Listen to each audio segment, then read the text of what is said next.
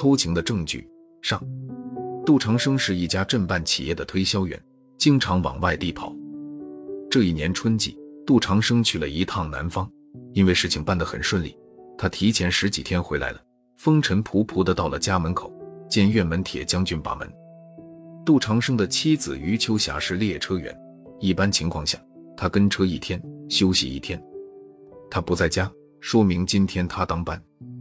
余秋霞在这个小镇上是数一数二的美人儿，当年她嫁给杜长生，伤了不少男士的心呢。杜长生和余秋霞结婚有五年了，两口子恩爱，小日子过得红红火火，称得上美满幸福，很令人羡慕。杜长生回到家。顾不上休息，便打扫起房间。他把扫帚伸进床下，扫出了一只红塔山牌空烟盒，接着又扫出一团卫生纸。卫生纸里包着的竟是一个用过的脏兮兮的安全套。杜长生的脑袋嗡的一响，全身的血直往头顶上涌。杜长生抽烟，可他从不抽红塔山牌的。更要命的是，完全看得出来，这个安全套是最近几天用的。这意味着余秋霞趁他不在家，和别的男人在家中鬼混。他们一时不慎，将证据留在了床下。如果不是他提前回来，说不定这证据就会被余秋霞清理掉了。他蒙在鼓里，还不知道要到何时呢。杜长生的心在滴血，他做梦也没有想到妻子竟背叛了他。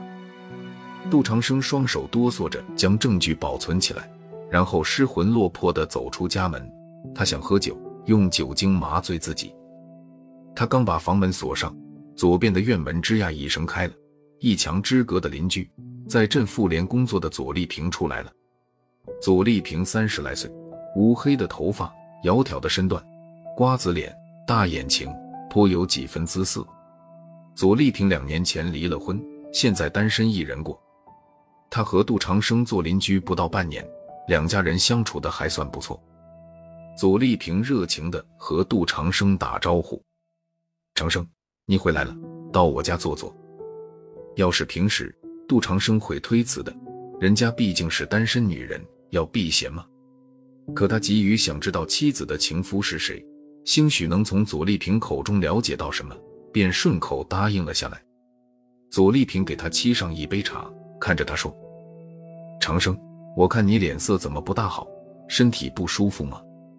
我听秋霞说，你这次出门要一个多月呢，怎么这么快就回来了？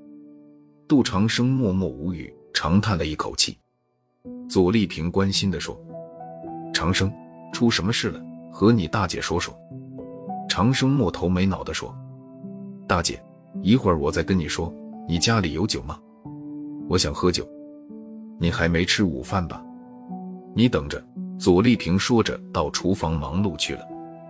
不一会儿。他就端上几盘菜，还有一瓶白酒。左丽萍倒上两杯酒，说：“长生，大姐陪你喝两杯，你肯定有什么心事，说出来，看大姐能不能帮你。你大姐从事的工作就是为人排忧解难的。”杜长生猛灌了几口酒，然后痛苦地说：“丽萍大姐，秋霞趁我不在家，勾引男人来家鬼混，你说我这心里能好受吗？”左丽萍惊的两眼瞪得大大的，筷子差点从他手中掉下来。他说：“长生，你说的可是真的？你是怎么知道的？”杜长生说：“他这次回来才发现的，但他没有告诉左丽萍，在家里发现了空烟盒和安全套。”杜长生问：“大姐，你知道不知道余秋霞和哪个男人相好？”这个我还真没听说过。左丽萍说。他劝杜长生妥善处理这事，别把事闹大了。没能从左丽萍嘴里打探到什么，杜长生很失望，喝起闷酒来。左丽萍怕他喝多了，恰到好处的收起了酒瓶子。杜长生也不便久留，踉踉跄跄的回到家，倒头便睡。晚上八点多钟，杜长生家的电话突然响了。杜长生刚拿起话筒，那头就传来一个男人的声音。喂，秋霞吗？心肝小宝贝，你回来了？是你到我这儿来呀，还是我去你家？你老公一时还回不来吧？杜长生气炸了肺，冲着电话筒怒吼道：“你是谁？你他妈的想干什么？”没等他把话说完，对方咔嗒一声挂了电话。看来打电话的男人就是余秋霞的奸夫，这声音有些耳熟，可他怎么也想不起是谁的。他盼着余秋霞快点回来，好和他算清这笔账。第二天早晨，左丽萍突然来到杜长生家，吞吞吐吐地说：“长生呀，有件事我反复想过了，觉得不该瞒你，要不我心里不安。”杜长生预感到了什么，催他快说。左丽萍像下了很大决心似的说：“前天一大早，他健身回来，远远看见一个男人从他家出来，是副镇长周文杰。”杜长生一惊：“大姐，你看清楚了？”左丽萍点点头：“我看得清清楚楚。当时我还纳闷，周镇长一大早来你家干什么？莫不是有什么急事找你？现在我明白是怎么回事了。”杜长生突然想到，昨天晚上打电话的人就是周文杰，难怪声音有点耳熟。这个周文杰和余秋霞谈过一段恋爱，后来不知为什么分手了。由此看来，两人是旧情重燃呀！杜长生怒火满腔，他把昨天晚上周文杰打电话的事说给了左丽萍。左丽萍气愤地说：“周文杰太不像话了，太欺负人了。”他又劝说杜长生，说周文杰是副镇长，有权有势，别去招惹他。说罢，叹息着走了。姓周的，你欺人太甚，老子跟你拼了！杜长生越想越气。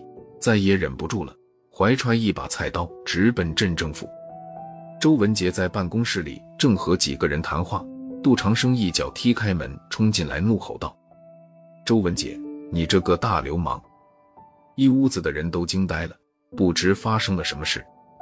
周文杰脸色骤变，站起来拍着桌子说：“杜长生，你发什么疯？你凭什么和我这么说话？”杜长生见桌上放着的正是一盒红塔山香烟，火气更大了。他指着周文杰的鼻子骂道：“你他妈的装的倒像是那么回事呀！你做了什么事你不知道？你这种伪君子也配当镇长？”周文杰气得浑身发抖。杜长生，你把话给我说清楚，少耍臭无赖！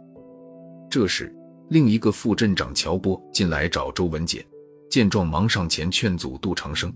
说：“杜长生，你有话好好说，这样胡闹可不行。”杜长生这时已经被火气冲昏了头脑，不管不顾地对众人说：“就是这个周文杰，他他勾引我老婆。”此话一出，众人大哗。周文杰脸色铁青，哆哆嗦嗦地说：“杜长生，你胡说！我什么时候勾引你老婆了？你这不是无中生有吗？还有你这种男人吗？”